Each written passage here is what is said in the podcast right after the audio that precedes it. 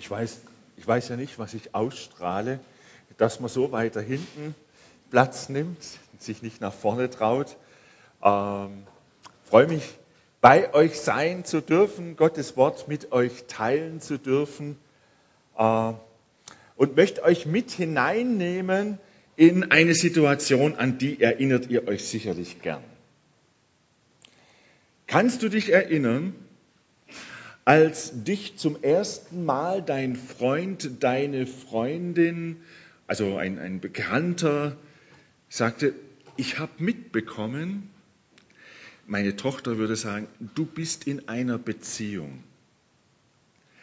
Erzähl mir doch mal von ihr oder von ihm. Wie ist sie denn? Ich habe euch letztens so händchenhaltend gesehen. Wie ist er denn? Könnt ihr euch dran erinnern? War das schwierig für euch davon zu erzählen? Was habt ihr erzählt von eurer, eurem zukünftigen Partner, eurer zukünftigen Partnerin? Wie habt ihr sie geschildert? Ich glaube, da musste man nicht ein zweites Mal bitten zu erzählen. Nein, hey, ich, ich finde sie so toll, wie die aussieht. Wow! Ich weiß gar nicht, warum sie nicht Mrs. Universum ist. Und intelligent ist sie. Und was die alles kann. Und dass die mich gern hat.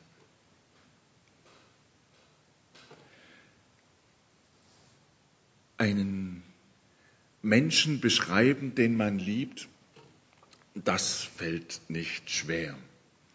Und einen Menschen, den man liebt, Zeit mit ihm zu verbringen, eh klar. Da muss man sich nicht anstrengen, das, das ist einfach super. Meine Frage ist, Stell dir vor, du wirst nicht gefragt nach deinem heutigen Ehepartner. Ich weiß nicht, ob es heute noch genauso sprudeln würde wie im Augenblick des Verliebtseins. Äh, stell dir vor, jemand fragt dich, wie, wie ist der Gott, an den du glaubst? Ich sehe dich jeden Sonntagmorgen, gehst du in die Gemeinde. Du gehst in einen Gottesdienst. Ich vermute mal, du glaubst irgendwie an einen Gott. Beschreib mir mal diesen Gott. Wie ist der denn? Was würdest du über Gott erzählen? Was wäre das, was du über Gott weitergibst, was dir an ihm gefällt? Oder vielleicht bist du ja schon lang in einer Beziehung mit Gott und da gibt es so ein paar Dinge, die, über die redet man vielleicht nicht ganz so gerne. Ein paar Dinge, die fallen dir ein bisschen eher schwer. Wie würdest du Gott beschreiben?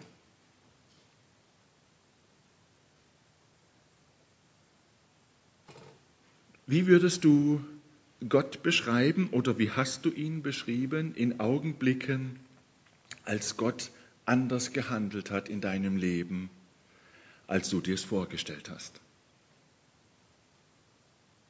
Ich erinnere mich an einen guten Freund, hat mit mir studiert, er war mit Jesus unterwegs, voller Begeisterung. Eine neue Gemeinde gegründet, die ersten Leute kamen, man war schon so 40, 50 Leute, also man war schon so ein bisschen in Schwung. Er hatte ein gutes Verhältnis zu seinen Eltern, einen guten Draht, Kinder waren da, er war immer noch verliebt in seine Frau und dann auf einmal ziemlich aus dem heiteren Himmel sein Vater stirbt. Zwei, drei Wochen später, in der Gemeinde läuft's nicht mehr, man setzt ihn vor die Tür. Und es kommt die Nachricht, seine Frau geht zum Arzt, irgendwas stimmt nicht. Und zweieinhalb Wochen nach der Nachricht vom Arzt steht er an ihrem Grab mit drei kleinen Kindern. Joblos, Papa kurz zuvor beerdigt. Ihm hat's den Boden unter den Füßen weggezogen. Es hat über anderthalb Jahre gebraucht für ihn, um wieder auf die Füße zu kommen. Wie hätte er Gott beschrieben, den er doch liebt, den er ja sogar verkündigt hat? Gott begegnet uns manchmal anders, das Leben läuft manchmal anders mit Gott, wie wir uns das vorstellen. Gott möchte dir begegnen. Und die Aufforderung, die ich euch mitgebe heute Morgen ist, stelle dich ihm. Lauf nicht davon. Bleib stehen, stelle dich ihm. Und so ein, eine Person, die Gott erlebt hat, der Gott begegnet ist und die Gott aufgefordert hat, hey, bleib stehen. Das war der Jakob. Und ich möchte euch mit hineinnehmen in das Leben des Jakob. Jakob, ein, ein Mann, der, der hatte was erreicht. Ich nehme mit euch einen Blick in sein Leben, wo er gut dastand, wo sein Leben gelungen war. Er war ein reicher Mann. Er hatte nach damaligen Verhältnissen, äh, müssen wir das natürlich verstehen, er hatte eine riesige Schar an Herden, an Tieren.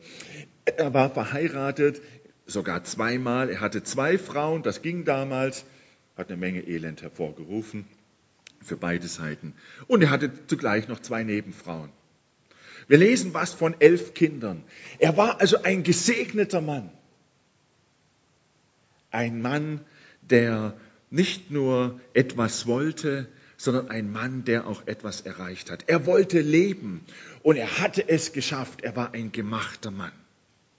Aber wenn man mit ihm gesprochen hätte, er hätte uns auch gesagt, du, ähm, das kommt schon nicht so einfach, das fällt einem nicht einfach zu, dass man so erfolgreich ist. Man muss dafür kämpfen, man muss etwas dafür tun. Er war so ein self-made man. Er wusste, ähm, das Leben ist nicht einfach, man muss sich reinhauen, das Leben ist kein Zuckerschlecken. Er hatte das erlebt. Da war so sein Schwiegervater. Und selbst sein Schwiegervater hat ihn übers Ohr gehauen. Er hat ihn übervorteilt, als er nämlich seine Frau kennengelernt hat. Er wollte die Jüngere heiraten. Und damals musste man einen Brautpreis entrichten und die zwei, der, sein zukünftiger Schwiegervater, der Laban und Jakob, die haben miteinander verhandelt. Und der Laban sagt, du, also meine Tochter, boah, das ist meine Tochter. Ich bin stolz auf meine Tochter. Und dafür musst du schon was bringen, guter Mann. Hast du was zu bringen? Hey, du bist doch da, da aus dem Nichts gekommen. Du hast doch gar nichts dabei. Also wenn du nichts hast, dann musst du schuften dafür. Sieben Jahre. Aber weil er ja die Frau so toll fand, okay, sieben Jahre, die, die gehen vorbei, das kriege ich hin. Und dann am Morgen nach der Hochzeitsnacht. Ey, ich bin betrogen worden. Darf ich, darf ich sagen, wie wir sagen würden, hey, der hat mich übers Ohr geschlagen, der hat mich beschissen. Das ist ja gar nicht die, die ich wollte. Das ist unfair. Jetzt kann ich es nicht mehr rückgängig machen. Das ist ja eine Frechheit. Was fällt dir ein? Und dann hat er sich nochmal an den Tisch gesetzt mit Laban.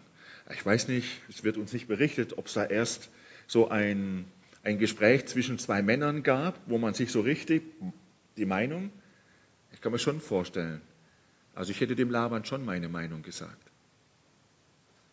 Und dann haben sie nochmal verhandelt. Und der Laban hatte gesagt, du was, das ist ja gut und schön, du willst die Jüngere, das kann ich ja nachvollziehen, aber bei uns ist es so, da geht erst die Ältere, wird verheiratet. Tut mir leid, hast nicht gewusst, aber so ist es halt. Also noch sieben Jahre. Ja, Jakob hat es geschafft. Er hat diese 14 Jahre gearbeitet und er wusste, wie man es macht. Wie man es macht, um zu Reichtum zu kommen. Da war dann nicht er der Betrogene, sondern wir lesen in der Bibel, er hat alle möglichen Tricks angewendet, um zu etwas zu kommen. Er wollte leben. Er wollte das Leben genießen, das, wonach man sich sehnt. Wohlstand in dem Ausmaß zumindest, dass man sich sicher fühlt, dass man was genießen kann. Wir haben ja auch hart dafür gearbeitet, das steht uns ja auch zu. So ein Typ war er. Und er hat es geschafft. Er, er ist durchgekommen. Und die Schwierigkeiten, das Leben ist ja nicht immer ganz fair, die hat er überwältigt. Ein gemachter Mann. Und manchmal hat er seinem Glück so ein bisschen nachgeholfen. Also nicht nur der Laban hat seinem Glück etwas nachgeholfen, dass er erst die Jüngere ihm untergejubelt hat, sondern der Jakob war auch einer, der das selber eingesetzt hat. Wir kennen das. Ähm, sein Bruder, der Esau, zum Glück war der mal so richtig hungrig. Und Tradition hat dem nicht viel bedeutet. Der Jakob, das war einer, der wollte leben.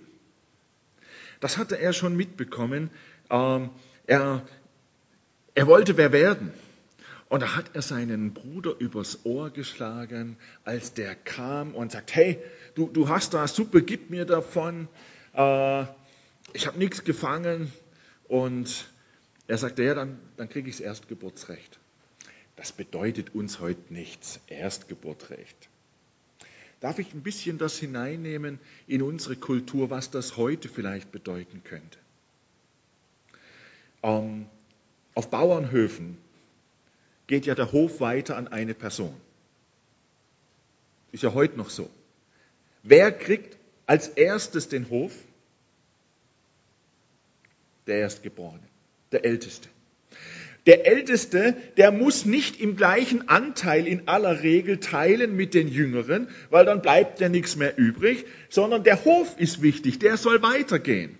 Die anderen kriegen so eine kleine Abfindung. So ist es ja häufig gelaufen. Und so ähnlich war das damals auch. Der Älteste kriegt den Kuchen, ein paar Brösel, die Jüngeren, damit der Hof weitergeht. Und der Jakob wollte leben. Ich will alles. Nicht morgen, so schnell wie möglich. Und wenn du so dumm bist, Esau, wegen einem kleinen Essen, einer Mahlzeit, du, dann ist das dein Problem.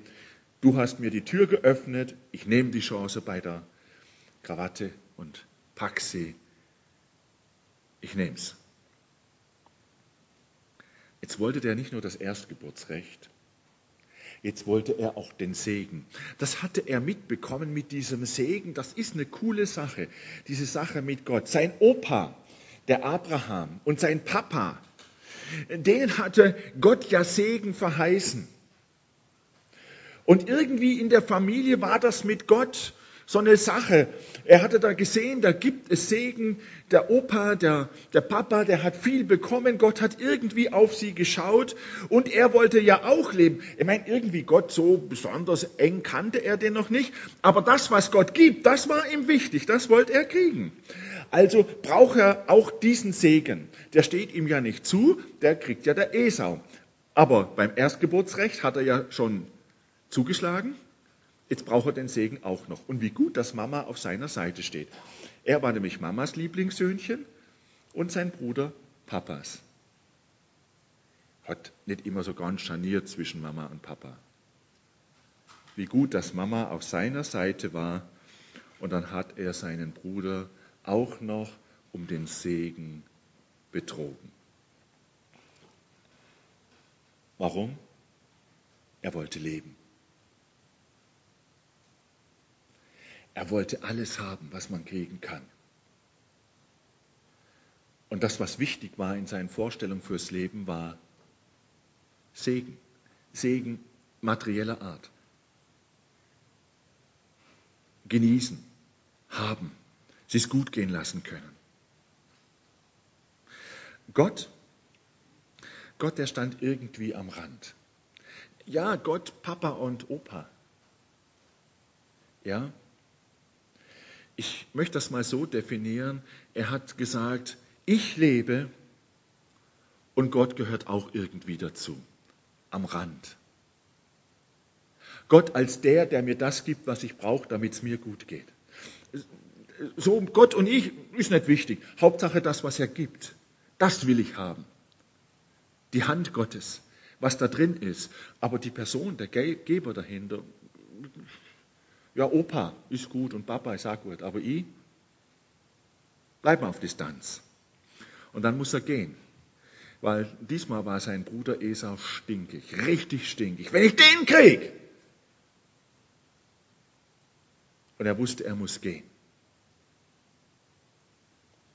Und in diese Situation hinein, wo er geht, lesen wir in 1. Mose 28, dass Gott zum ersten Mal, wir lesen von einer persönlichen Begegnung in einem Traum. Ich lese euch das vor. 1. Mose 28, Vers 13. Er hat einen Traum, er sieht eine Leiter, die von der Erde bis in den Himmel reichte, und er sah die Engel Gottes auf ihr hinauf und hinabsteigen. Ganz oben stand der Herr, und er sprach, ich bin der Herr, der Gott deines Großvaters Abraham und der Gott deines Vaters Isaak.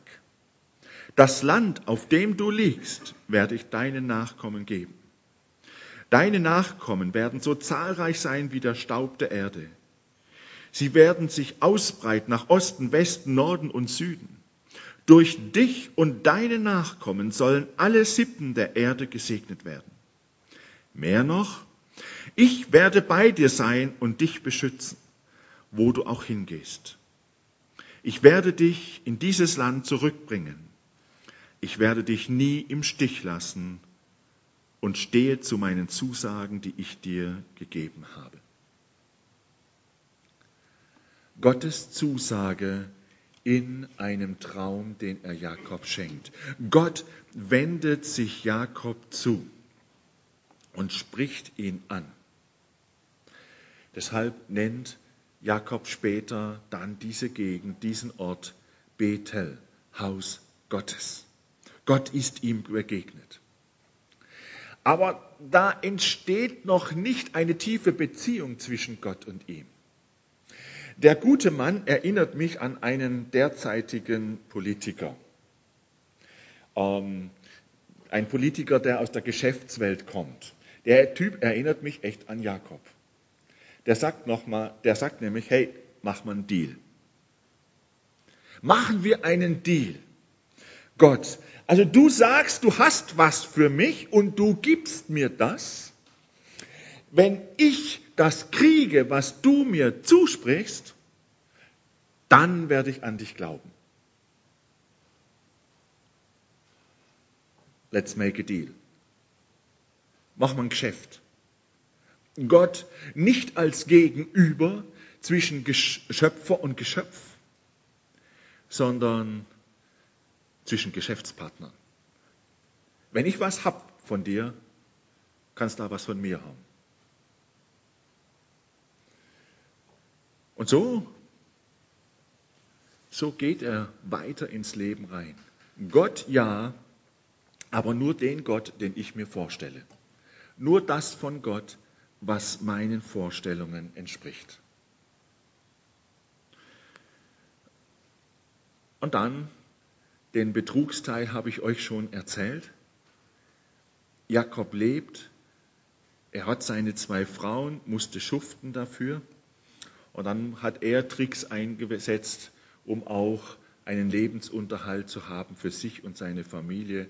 Und damals waren das eben Tierweiden, und viele Kinder, das hat er gehabt.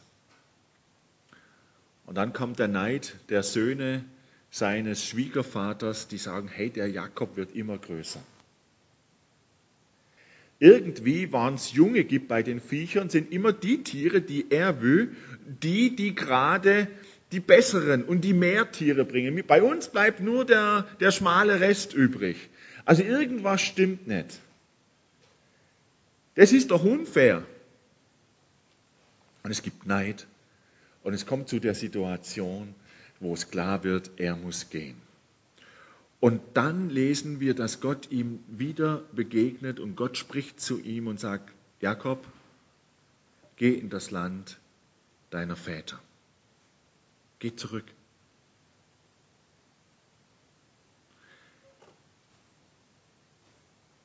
Geh und Jakob macht sich auf. Es erinnert ihn, als er wegging aus dem Land, von dem er kam, begegneten ihm Engel. Und jetzt schenkt ihm Gott wieder ein, ein, ein Bild, ein, einen Traum und er sieht, er sieht ein Lager. Ein Lager, das nennt er, es ist ein Lager Gottes. Gott ist da. Er gibt mir Schutz und weil Gott da ist, gibt es auch einen Platz für mich. Ein Platz für meine Familie und mich. Gott spricht ihn also so an und gibt ihm eine Zusage. Gott sagt, ich werde mit dir gehen und mich an die Zusagen, die ich dir gegeben habe, wirklich halten.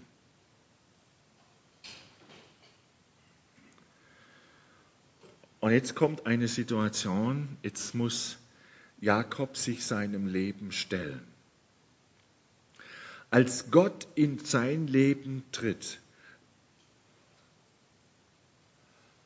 fordert er ihn auf, schau in den Spiegel, schau dich selbst an, hab den Mut, dein eigenes Leben anzuschauen. Gott tritt in unser Leben, aber manchmal anders, als wir es erwarten.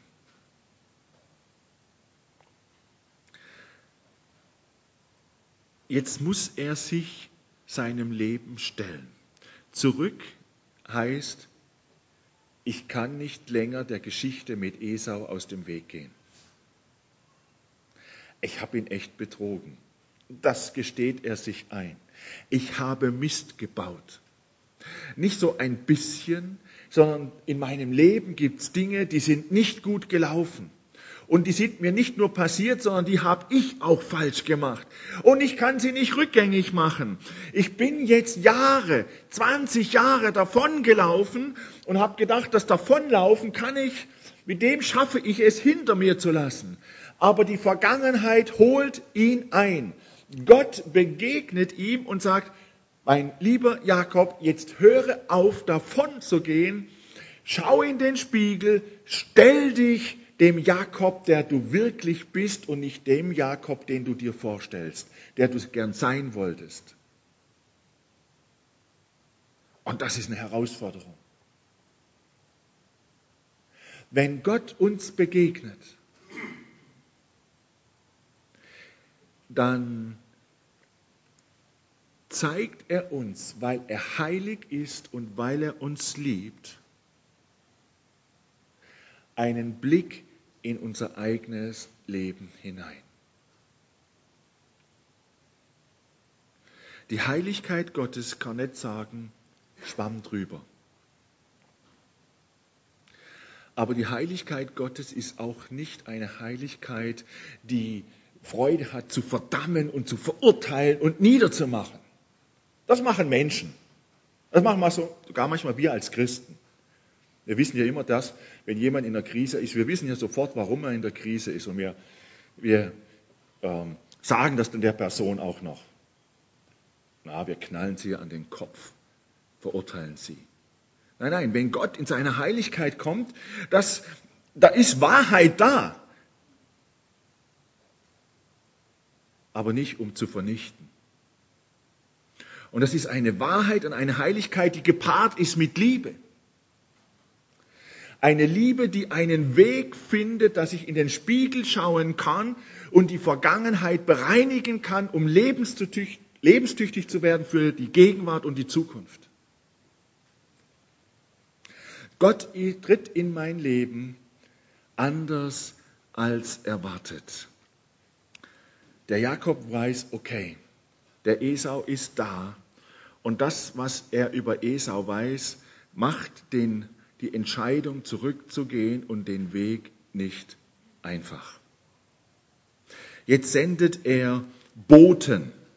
Boten an den Esau und will wieder mit Esau Kontakt aufnehmen.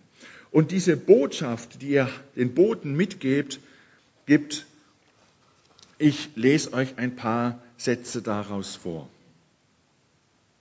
Dann schickte Jakob Boten vor sich her zu seinem Bruder Esau, steht im Kapitel 32, die Verse 4 bis 6.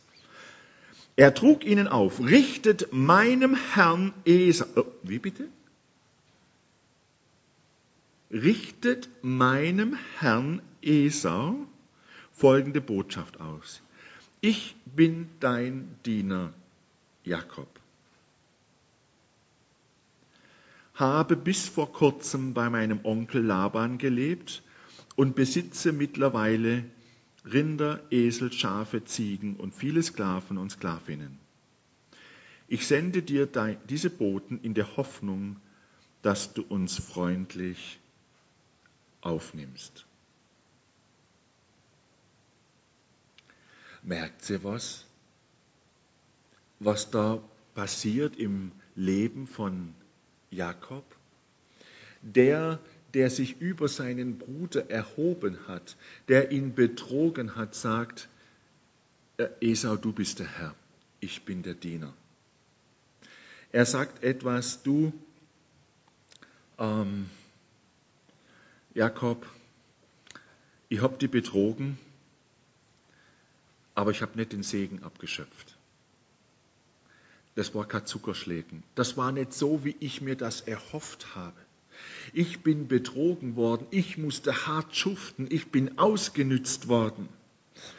Ähm, du, ich, ich habe Sühne getan für das, was ich in der Vergangenheit getan habe. Ich bin ein Fremder geblieben. Ich hatte vor, das Leben zu genießen, aber du, das war es nicht. Esau, ich bin jetzt reich. Ich hab was und bin gerne bereit, dir im großen Stil davon abzugeben.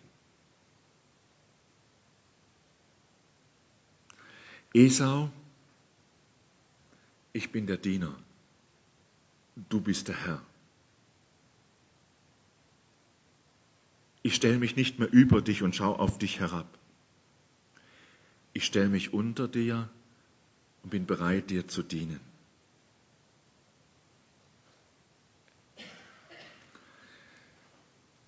Da ist was im Gang. Merkt ihr das? Und jetzt hätte er so gerne Antwort gekriegt von seinen Boten.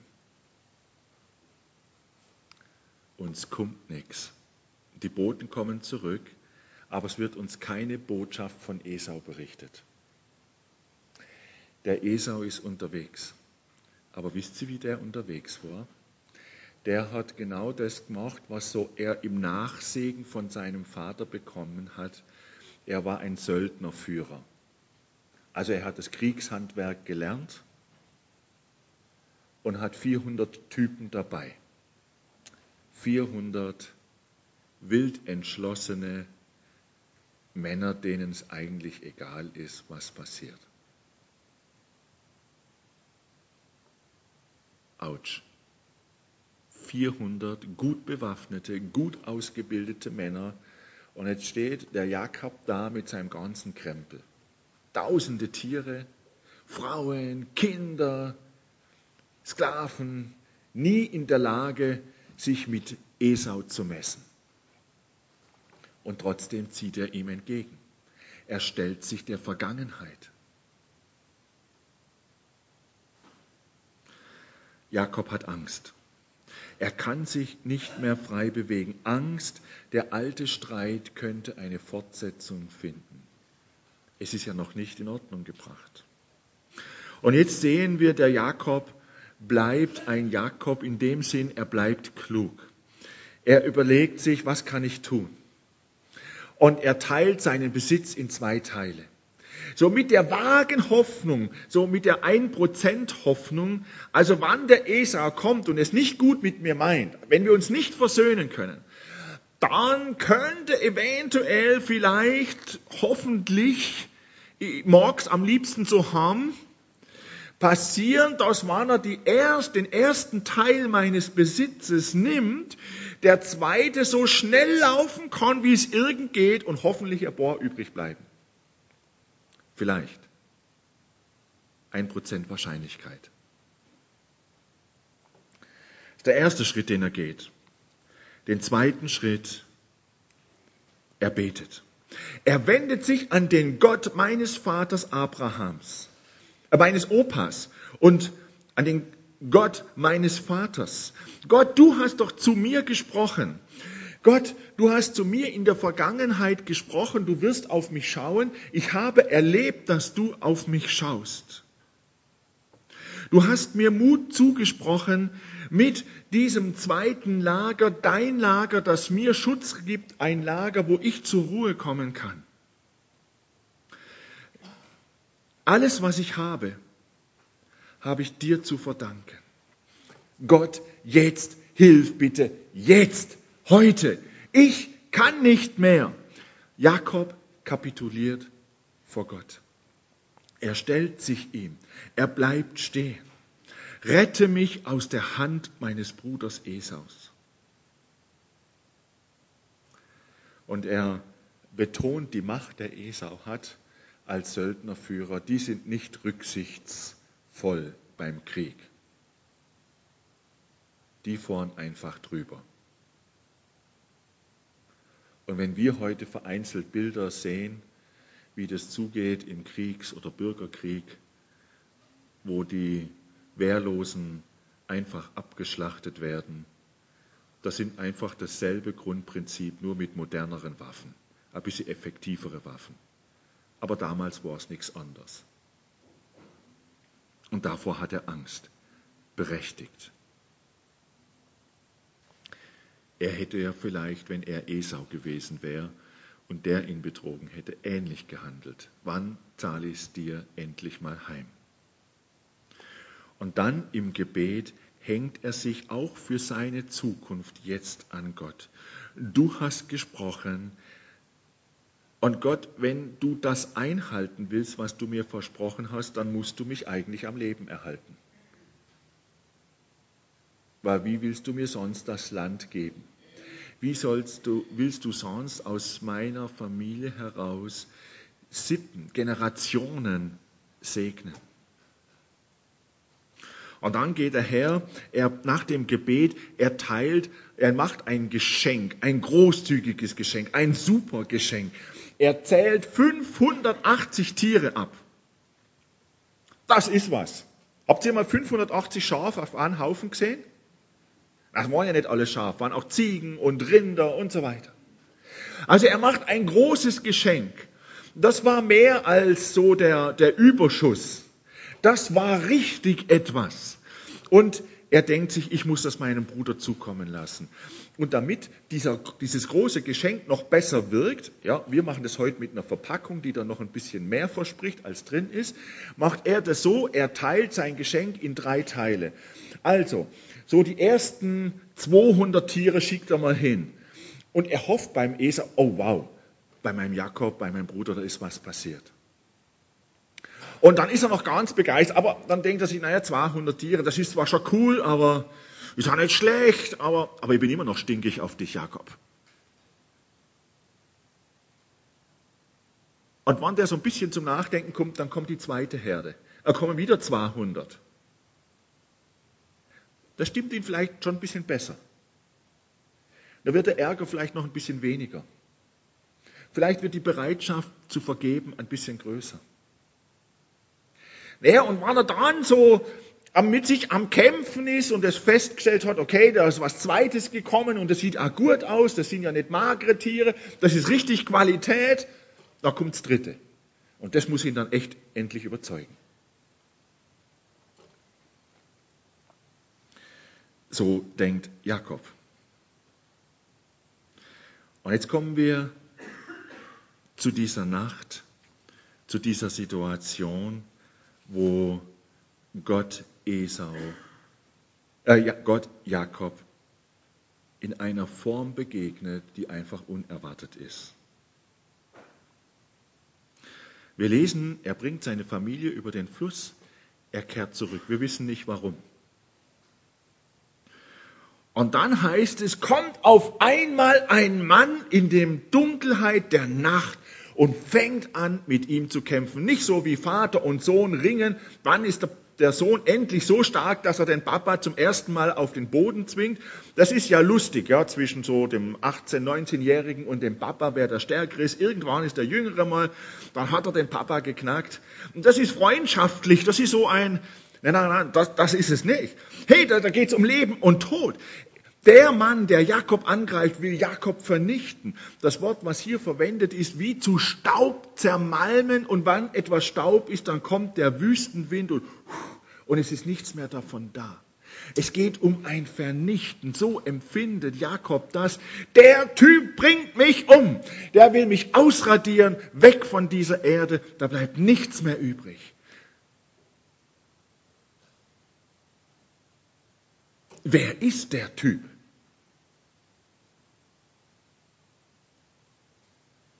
Wer trachtet mir nach dem Leben? Wer ist das? Nun, in der Gegend kann man nachlesen, hat man gefunden, gab es natürlich auch Legenden und so weiter. So, so ein Volksglauben ist ja bei uns auch zum Teil da. Und dort sprach man davon, am Fluss ist gefährlich, besonders in der Nacht. Da gibt es so Dämonen. War das jetzt ein Dämon, der Jakobs ans Leben will? War das ein Mann, der einfach geschickt war beim Kämpfen und kräftig? Ein, ein Mensch einfach? Wer war das? Wir lesen später und auch bei Hosea wird es berichtet, Hosea 12, Vers 4 und 5 er versteht denjenigen, der mit ihm kämpft, als Gott selbst. Es gibt schon zwei Geschichten im Vorfeld, wo Gott auf einmal in einer Art Menschen begegnet, die wir uns nicht vorstellen können. Wir haben, können das nachlesen. Gott begegnet dem Mose. Als der Mose ähm, äh, unterwegs ist mit seiner Frau ähm, und er wird, seine Frau erinnert sich dran, wir hätten unseren Sohn beschneiden müssen. Vor dem Auszug aus Ägypten. Und seine Frau Zippora, die Frau des Mose, rettet die Situation und beschneidet den Sohn. Da kämpfte, überfällt Gott Mose. Wie geht es euch mit den, diesen Gedanken? Also mir dreht es den Magen um. Ich habe lieber, dass Gott neben mir am Sofa sitzt und Händchen hält, mich in den Arm nimmt. Das gefällt mir bei Gott. Gott als Papa, dafür bin ich dankbar. Aber es gibt auch eine Seite Gottes, die ist echt herausfordernd.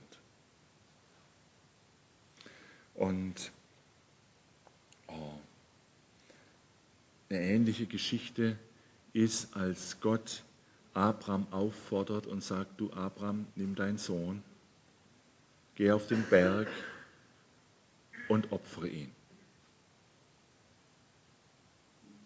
Krass, oder? Gott will dir begegnen, stell dich ihm.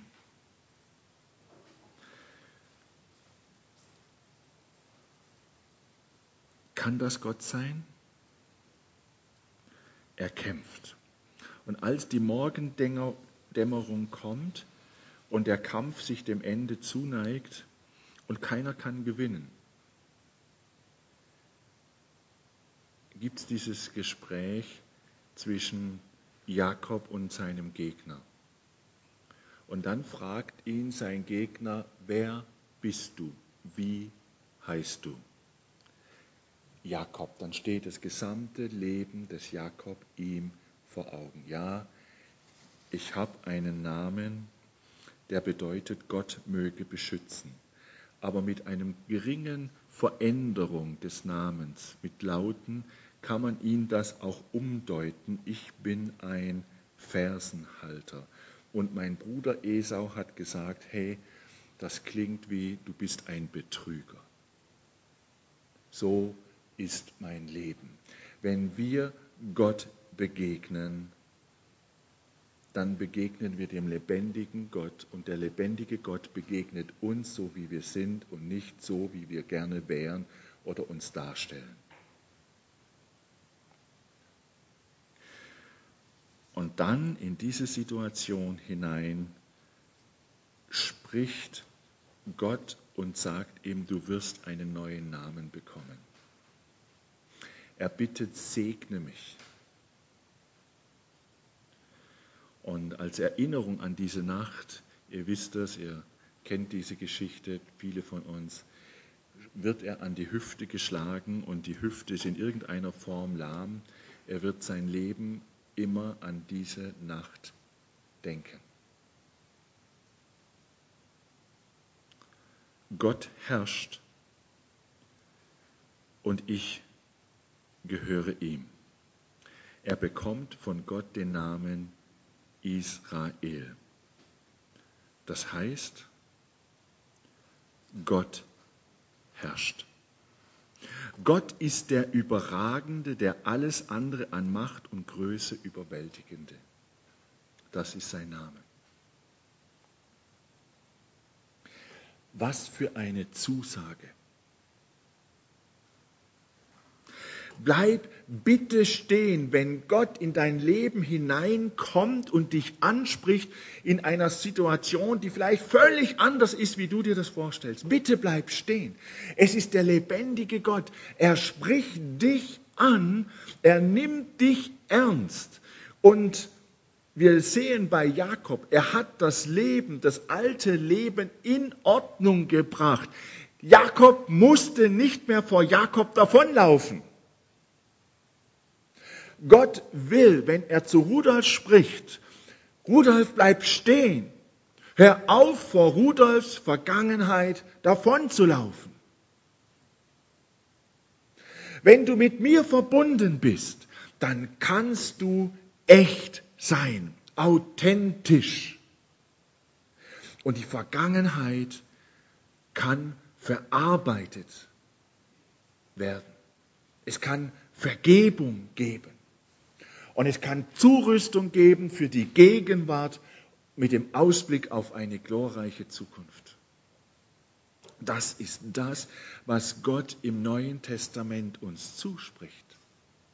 Deshalb war Jesus nicht nur am Kreuz, um die Schuld zu vergeben. Das ist zentral, das ist äußerst wichtig. Aber dieser Jesus ist auch auferstanden vom Tod. Dieser Sieg mit der Auferstehung bedeutet, er hat die Sünde überwunden, er hat das Böse besiegt, er hat den Bösen besiegt, er hat den Tod besiegt. Er ist der Herr über alle Mächte. Und du glaubst an diesen Jesus? Du bist sein Nachfolger, du bist sein Kind, dann stehst du auf der Seite des Siegers.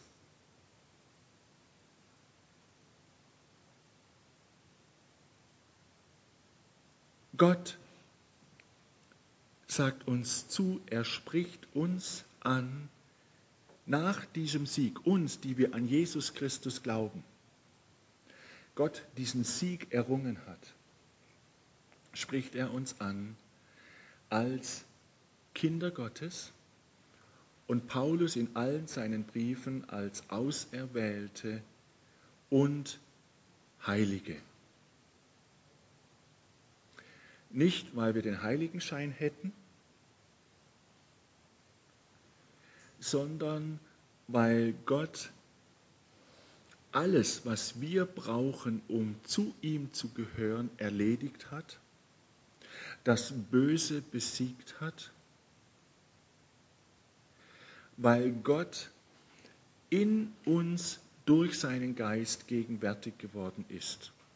Ohne die Gegenwart des Gottesgeistes könnten wir keine Kinder Gottes sein, auch nicht glauben. Und damit ist der Sieg Gottes in deinem Leben drin. Wir erleben das noch nicht in jedem Augenblick, aber der grundsätzliche Sieg, Schuld ist vergeben, das Böse ist besiegt, ist durch Jesus in deinem Leben da. Gott will dir begegnen. Stelle dich ihm. Freu dich über diesen Sieg, den Gott für dich errungen hat. Gott will dir begegnen, stell dich ihm. Höre auf zu sagen, ich lebe und Gott steht am Rand meines Lebens. Gott tritt vielleicht anders in dein Leben, als du erwartet hast. Erkenne Gott in dieser schwierigen Situation. Es ist der lebendige Gott, der da ist und zu dir spricht. Und dann geh jetzt in die Zukunft mit diesem Gott. Gott herrscht. Das ist der Name, den er Jakob gegeben hat. Israel. Gott herrscht. Jesus Christus ist der Herr er ist der Sieger über das Böse und den Tod, über die Sünde. Und ich gehöre ihm. Amen.